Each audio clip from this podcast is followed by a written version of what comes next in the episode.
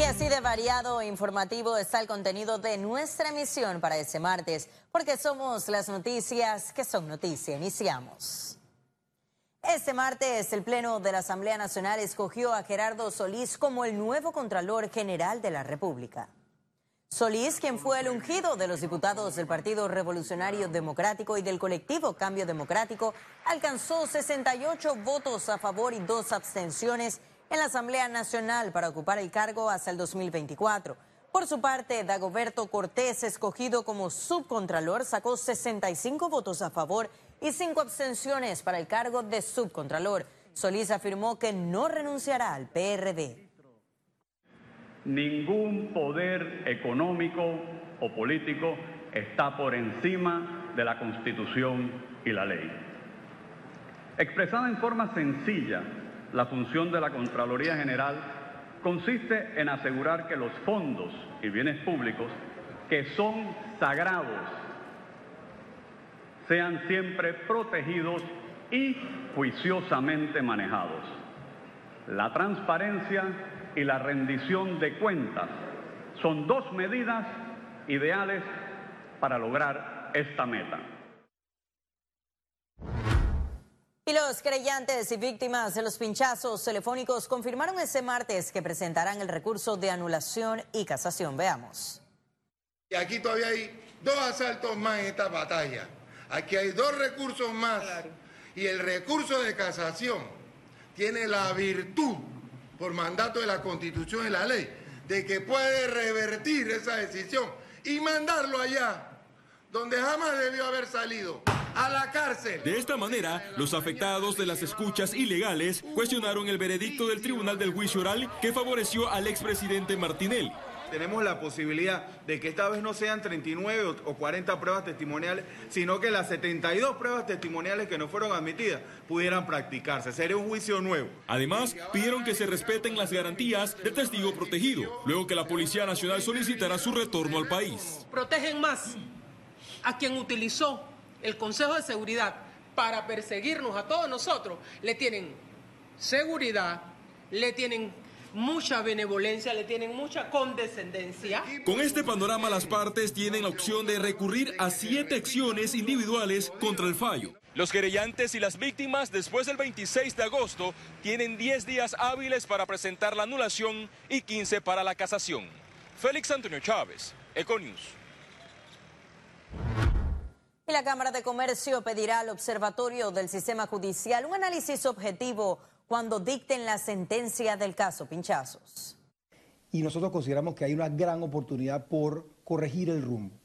Nosotros tenemos, como hemos mencionado, el, paquete de reformas a la Constitución. Eso nos va a ayudar a fortalecer el sistema judicial, específicamente en cómo se nombran los magistrados de la Corte Suprema y cómo se juzgan tanto los magistrados como los integrantes del órgano legislativo. Y en pocos días será derogada la regularización extraordinaria de extranjeros y se solicitará rendición de cuentas del dinero recolectado en dicho proceso. Así lo reiteró la subdirectora de Migración.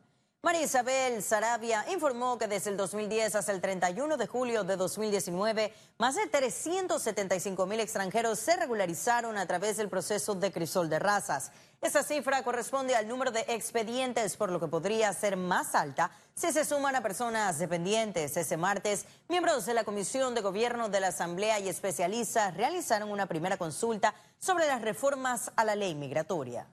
El problema de la migración en este país no es exclusivamente la tramitología migratoria, no lo es. Y si lo concebimos así, entonces podemos entrar en situaciones que están en etapa de, fortalecer odios entre nosotros o establecer discriminaciones. El proceso de la migración es un problema de derechos humanos, de contexto migratorio y de desarrollo. Por la cantidad de personas y el impacto, y son personas que ya tienen arraigo, pues habrá que establecer cuáles son los requisitos para que demuestren su estadía legal, a qué se han dedicado y a qué han, aportado al país en los últimos años, para entonces eh, tomar la decisión al momento de la derogatoria, lo cual va a ser pronto. Eh, nosotros al entrar en la administración pues tuvimos que respetar las citas que ya se habían dado, es decir, que en el futuro y durante todos estos días se han estado respetando, son alrededor de 150 citas diarias y exalto el hecho que este gobierno solicitó al momento de ingresar y, tomar nosotros cargo en el puesto con la directora, la señora Samira Dazaina, el audito de los dineros recolectados.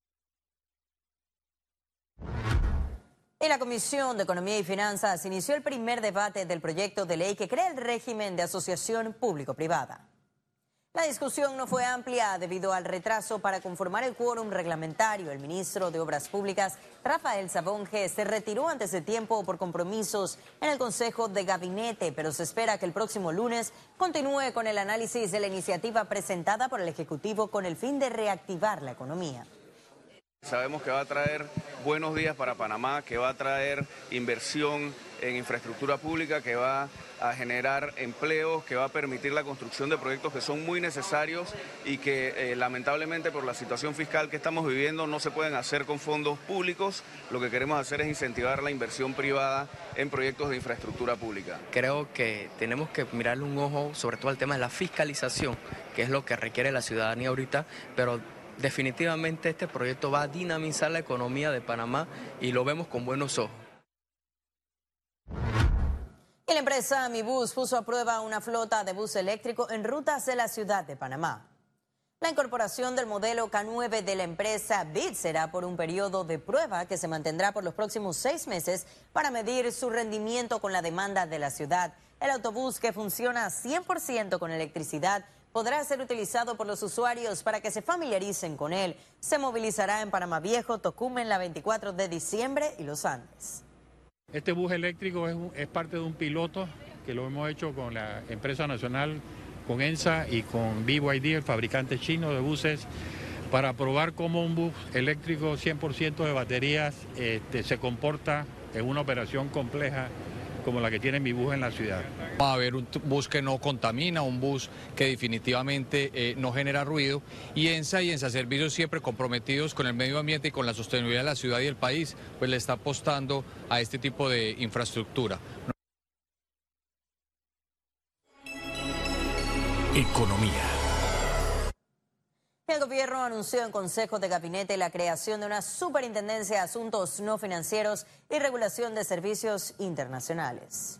Que en este Consejo de Gabinete le hemos dedicado el tiempo a planificar una política pública que defina el rumbo del desarrollo nacional económico con mentes brillantes, a quien hemos convocado y todavía nos hace falta convocar mucho más, como el doctor Bustamante, el doctor Harley James Mitchell, el viceministro Jorge Almengor, para presentar ante el Consejo de Gabinete la creación de una superintendencia para los de sujetos no financieros, que busca ser competitivos nosotros como panameños modernizando ciertas normas, garantizando seguridad jurídica y visualizando el país que todos nos merecemos. Y la creación del Ministerio de Cultura generaría mayores ingresos para el país, así lo aseguran economistas.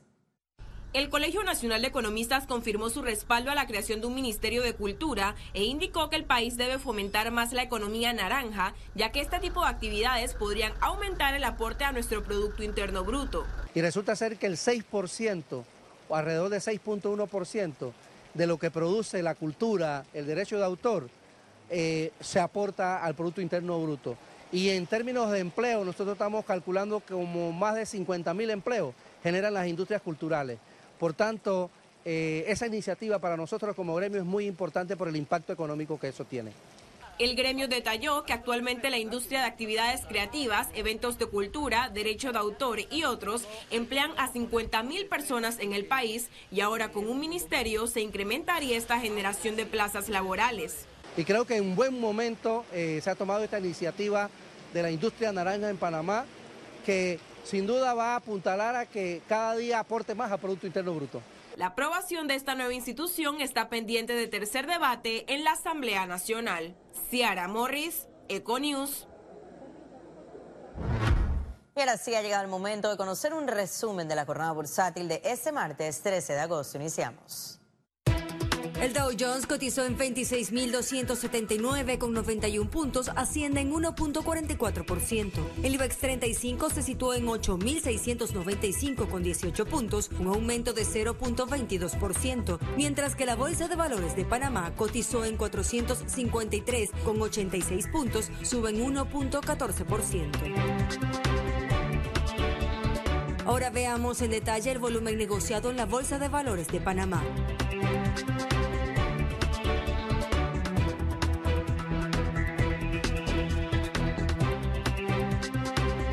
Total negociado 15 millones 264 mil 660 con 95 centavos. Y en breve estaremos de regreso con las notas internacionales. Pero recuerde, también puede seguirnos en vivo desde su celular a través de la aplicación de Cable On The Go. Solo descárguela y listo. No se vayan, que en breve regresamos con mucho más de la emisión de hoy de Econ News. Ya hablemos.